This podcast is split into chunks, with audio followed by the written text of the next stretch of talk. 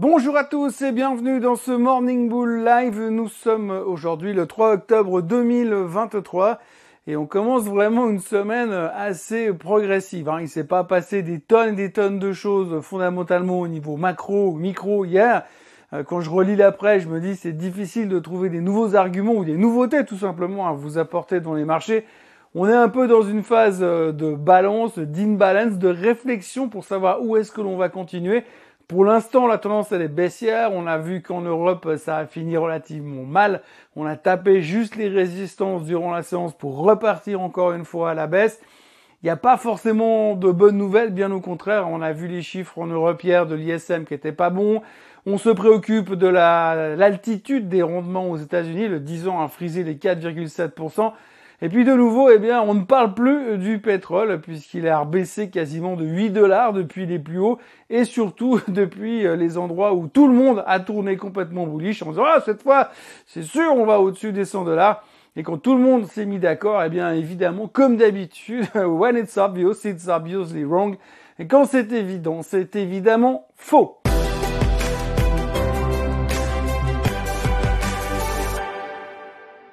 Donc un début de semaine relativement euh, heurté. Alors si on prend déjà ce qui s'est passé en Europe, eh bien on a entamé la séance euh, plein de joie en se disant youpi, euh, le shutdown c'est réglé, ça n'arrivera pas. Et puis tout d'un coup, au fur et à mesure de la séance, on s'est rendu compte qu'ah oui, en fait, le, shutdown, il est repoussé de 45 jours il n'est pas simplement repoussé définitivement. Dans 45 jours, il faudra retrouver une solution. D'ailleurs, ils vont recommencer à négocier euh, à partir de là tout de suite maintenant, parce qu'il faut commencer à anticiper. Puis quand on voit, excusez-moi du terme, le bordel que c'est au niveau de la politique américaine, les démocrates qui haïssent les républicains, les républicains qui se haïssent entre eux, on a vu encore un euh, sénateur républicain hier qui a euh, collé une demande de démission de McCarthy, donc son propre parti, il demande que le gars il démissionne parce qu'il lui reproche de soutenir les démocrates. On voit tout de suite la bonne ambiance. Déjà entre eux ils sont pas d'accord, ça va pas être simple pour trouver une solution pour le budget. Mais évidemment, on en reparlera. Donc les Européens ont pris conscience soudainement que c'était pas aussi évident que ça, que le problème du shutdown était réglé. Puis si on revient sur les statistiques, eh bien on sait tous très bien que shutdown ou pas shutdown, de toute manière, les marchés n'en ont pas grand chose à foutre, puisqu'à la fin, ils finissent quand même par remonter après qu'on ait trouvé une solution. Et inévitablement, on trouvera une solution sur ce budget que ce soit tard ou tôt, mais ils trouveront quelque chose, ça on le sait tous. Donc l'Europe ensuite s'est reconcentrée sur elle-même, puisqu'il y avait les chiffres de l'ISM manufacturier en Europe hier, et c'était tout simplement immonde. Euh, donc plus ou moins inline par rapport à ce qu'on attendait, mais en dessous des seuils de croissance, euh, ralentissement en Allemagne, ralentissement en France, ralentissement en Italie, ralentissement en Espagne. Bref, on voit qu'on est plutôt dans une direction de grosse dépression sur l'Europe. Et puis bah, les marchés ont craqué lamentablement parce qu'ils se sont dit ah bah ça va être compliqué, ça va être difficile. Et en plus les taux sont très hauts. Bref, l'horreur. Et finalement on a une Europe qui termine en bas. Et puis les Américains, bah, ils ont ouvert euh, plutôt comme les Européens, légèrement en baisse au début. Et puis après, bah, une fois que les Européens ont fermé, comme d'habitude, ils sont repartis à la hausse. Alors bon, les Américains, eux, ils se sont préoccupés de leurs affaires à eux parce qu'il y avait très peu de chiffres ou pas de chiffres économiques valables. Alors on a eu plusieurs choses aux États-Unis. D'abord, on a les préoccupations sur le rendement du 10 ans. Euh, tout le monde n'est pas d'accord, mais l'un dans l'autre, on a quand même l'impression que ça peut encore aller un peu plus haut. On parlait de Monsieur Hackman qui disait encore il y a deux jours que le 10 ans irait à 5% de rendement dans les semaines qui viennent. Psychologiquement, ça n'aide pas le marché à trouver la confiance. À côté de ça, on a aussi eu plusieurs membres de la Fed qui sont euh, certains des votants, d'autres des non-votants, mais peu importe. Ils étaient tous d'accord sur une chose, c'est que si nécessaire, il va falloir remonter encore les taux pour freiner l'inflation. Ça reste la préoccupation principale, la préoccupation numéro une. On n'aime pas l'entendre, mais c'est la réalité de la Fed aujourd'hui. Peu importe que vous fassiez, euh, que vous torturiez Monsieur Jérôme Powell, vous verrez qu'il vous donnera de toute façon la même réponse à la fin. J'ai besoin de voir l'inflation redescendre en direction des 2%, aller en dessous des 2% pour commencer à parler d'autre chose que de maintenir les taux à un niveau élevé pendant longtemps. Pour l'instant, les taux vont rester élevés et dans le meilleur des cas, ils vont rester élevés, mais dans le pire des cas, ils vont encore monter. C'est ce que nous disaient hier les membres de la Fed et ça, ça fait jamais plaisir. Mais néanmoins, on a fait, bof, on s'en fout. Oui, on a fait, bon, on s'en fout parce que globalement, euh, Goldman Sachs est revenu sur le sujet des euh, grands noms de la technologie et il a constaté, ils ont constaté en faisant des savants calculs ou des calculs savants que globalement, eh bien, quand on regarde les Magnificent Seven, eh bien, ils sont revenus à des niveaux de bon marché comme on n'avait plus vu depuis bien bien longtemps. Et euh, donc du coup c'est une opportunité d'achat. Donc c'est ce que le marché a fait. On est revenu sur Nvidia enfin tout le monde montait dans les Magnificent Seven et c'est ce qui a permis finalement à l'indice aux indices en général mais plus particulièrement le Nasdaq de terminer relativement bien la séance d'hier. Alors pour l'instant, on est simplement en train de chercher des réponses, de se rassurer sur euh, ce qui pourrait être l'avenir de la finance, mais en attendant euh, principalement les chiffres de l'emploi aux États-Unis, puisque cet après-midi, nous aurons déjà les JOLTS.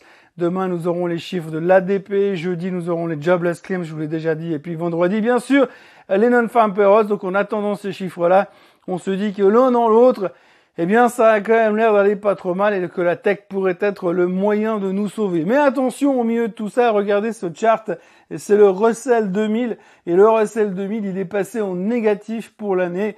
Alors c'est jamais une bonne nouvelle quand le Russell 2000 passe en négatif, c'est une meilleure nouvelle quand il passe en positif. Ce qu'il faut retenir, c'est que c'est l'indice des 2000 small cap américaines, et on sait que les small cap américaines ont une meilleure perception finalement de la macroéconomie. Quand il y a des mauvaises nouvelles macroéconomiques, ceux qui prennent la claque en premier, c'est les small caps. Donc c'est un peu le canari au fond de la mine. Quand on sent que le Russell 2000 va mal, eh bien c'est une mauvaise nouvelle. Néanmoins hier, on était rassuré et on se repositionnait de nouveau euh, sur la tech. Le Nasdaq rebondit relativement bien, le S&P a plus de peine. On sent qu'on n'est pas encore complètement sorti de l'auberge, mais ça nous laisse aussi sous-entendre que cette semaine, sera importante et pourrait même être relativement volatile. Donc cet après-midi, les jobs, on attend 8,8 millions de jobs ouverts dans le marché. On a intérêt à ne pas décevoir. Enfin, en l'occurrence, si on avait beaucoup trop de jobs qui viendraient dans le marché, ça serait extrêmement tendu parce que ça voudrait dire que la Fed a encore de la place pour monter les taux ou en tout cas pour ne pas les baisser. Et alors je suis désolé mais je vais devoir vous parler encore une fois du pétrole parce que c'est encore un sujet qui est très euh, préoccupant pour le moment. Euh, c'est assez intéressant même à observer puisque si vous regardez ce qui s'est passé ces derniers jours sur le pétrole, comme le montre très bien l'imagerie, le graphique en l'occurrence, vous voyez qu'on est monté jusqu'à ces fameux 95, 95 qui ont été atteints il y a quelques jours. Et euh, à ce moment-là, eh bien, tout le monde est sorti du bois en disant oui, c'est bon, le pétrole, eh bien, il va à 100 dollars, il n'y a pas de question à se poser. Puis après, il va aller beaucoup plus haut. Soudainement, tout le monde est devenu expert en pétrole et tout le monde a découvert qu'évidemment ça valait plus que 100 dollars. Et puis depuis que tout le monde s'est mis d'accord sur le fait que le pétrole devait aller au-dessus des 100 dollars, eh bien il fait que de baisser. Alors, ça fait 3-4 jours qu'il fait que de baisser. Là on se traite à 88 dollars. Techniquement on peut largement encore descendre de 5% pour aller chercher les 84 dollars ce qui serait un support relativement intéressant quand on regarde le graphique. Mais pour l'instant, c'est un peu la dépression. Alors la raison principale de la baisse du pétrole, c'est pas les recommandations des analystes, c'est pas la vision du marché, c'est simplement parce qu'on se dit oui, mais si le pétrole est trop cher, eh bien les gens vont arrêter de consommer et s'ils arrêtent de consommer, forcément il y aura trop d'offres à un prix trop élevé. Et pour pouvoir liquider l'offre, ils sont obligés de baisser les prix donc de venir coller finalement à la demande qui sera de moins en moins importante puisque les gens, à cause de l'inflation, à cause de cette euh, hausse des prix du pétrole, eh bien, ils vont arrêter euh, de prendre, d'acheter euh, du, du pétrole, enfin, d'acheter de l'essence ce qui paraît quand même plausible à la limite si vous habitez à 5 minutes de votre travail en prenant les transports publics, mais si vous habitez à 50 km de votre travail et que vous n'avez pas d'autre choix que de prendre votre voiture, vous n'aurez pas non plus d'autre choix que de faire le plein d'essence. Et puis connaissant la géographie aux États-Unis, eh bien, ça ne veut pas dire que les gens vont complètement changer d'attitude juste pour quelques cents de plus sur le prix euh, du baril. Mais enfin, ça, ça reste à prouver pour l'instant. Techniquement, si le baril revient à ces niveaux des 84 et rebondit derrière, eh bien, il risque cette fois peut-être d'aller à 100 dollars. Mais pour ça, il faudrait que les gens renoncent en disant, ouh, le pétrole, il va redescendre à 40. À ce moment-là, vous pourrez racheter. Donc, rappelez-vous, soyez contrariants sur le pétrole. C'est ce qui marche le mieux dans ces marchés. Autrement, euh, il n'y a pas des kilos de nouvelles. Il y en a une qu'il faut absolument retenir aujourd'hui. C'est euh, l'annonce de Tesla. Tesla a annoncé ses ventes hier soir, le chiffre de ses ventes. Alors, la bonne nouvelle, c'est que Tesla a annoncé qu'ils ont vendu 30% de plus de voitures que l'an dernier à la même époque. Donc ça, c'est une très bonne nouvelle. La mauvaise nouvelle, c'est que finalement, eh bien, les analystes attendaient quand même 10% de plus que ce que Tesla a annoncé. Donc aussi fou que ça puisse paraître, les analystes financiers se sont trompés euh, sur les ventes de Tesla, mais encore plus fou, eh bien le titre ne baissait pas sur cette euh, déception. Alors c'est quand même assez phénoménal et là on se rend compte quand même que Tesla c'est une action qui est euh, que on dit toujours hein, dans ce marché on est tous égaux mais sauf que Tesla est plus égaux que les autres. Eh bien tout simplement les gens n'ont pas osé aller taper sur Tesla parce qu'on s'est dit ah oui mais forcément ça ira mieux plus tard et c'est le consensus global. Il y a une déception par rapport aux ventes, c'est quand même 30% de plus qu'il y a un an, mais l'année prochaine, ça sera top. Donc là, on a une vision ces derniers jours qui se situe quand même à 24 heures maximum, ça c'est la version long terme, mais nous, chez Tesla, enfin les analystes, sont capables de vous dire que l'année prochaine, en 2024, ça va être top, top les ventes de Tesla. Je ne sais pas sur quoi ils se basent, mais en tous les cas, apparemment, ça va être génial, peut-être par le fait qu'il n'arrête pas de baisser les prix. Peut-être qu'effectivement, s'il les donne, eh bien, ça sera encore mieux en termes de vente, mais ceci est une autre discussion. Toujours est-il que sur ces mauvaises nouvelles au niveau des chiffres des ventes, en dessous des attentes du marché, eh bien, le titre montait quand même. Voilà, comme quoi, des fois, il y a des choses qu'on a de la peine à comprendre dans le monde merveilleux de la finance. Autrement, ailleurs, la Chine est toujours fermée. Hong Kong a réouvert ce matin en se prenant une claque dans les dents, moins 3%, 3,2% sur l'indice HSI, sur le Hang Seng, ça commence à être très très moche sur le graphique. Le Japon était en baisse aussi parce que le yen a atteint les plus bas depuis un an et on parle d'intervention de la part de la Banque centrale du Japon. Euh, à côté de ça, eh bien, on est dans une situation un petit peu paralysée puisqu'on attend d'y voir plus clair au niveau des chiffres de l'emploi. Et petite donnée encore relativement intéressante puisque la Chine est fermée. Eh bien, on s'est rendu compte récemment que euh, le nombre de tickets de loterie vendus en Chine a augmenté de 53% laissant sous-entendre que les gens qui sont au chômage, entre autres les jeunes, puisque le taux de chômage chez les jeunes a passé les 20% il y a quelques semaines, eh bien il semblerait qu'en Chine, les gens n'ont plus qu'un seul espoir pour l'instant, c'est celui de gagner à la loterie.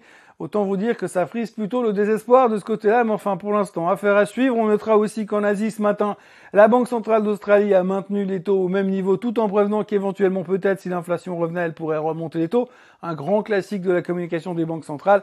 Et puis pour l'instant, les futurs sont littéralement inchangés. On attend les jolts cet après-midi pour avoir quelques petites indications sur le marché d'emploi pour les mois à venir pour les semaines à venir et pour les jours à venir, puisque je vous l'ai dit, il y en a encore plein d'autres d'ici la fin de semaine. En ce qui me concerne, eh bien, il me reste à vous souhaiter une excellente journée. N'oubliez pas de vous abonner à la chaîne Suisse Côte en français, de liker cette vidéo, de la partager partout ici dans le monde et ailleurs dans l'univers. Et puis moi, je vous retrouve bien sûr demain pour un nouveau euh, Morning Bull Live avec une joie non dissimulée. Profitez bien de votre journée et à demain. Bye bye.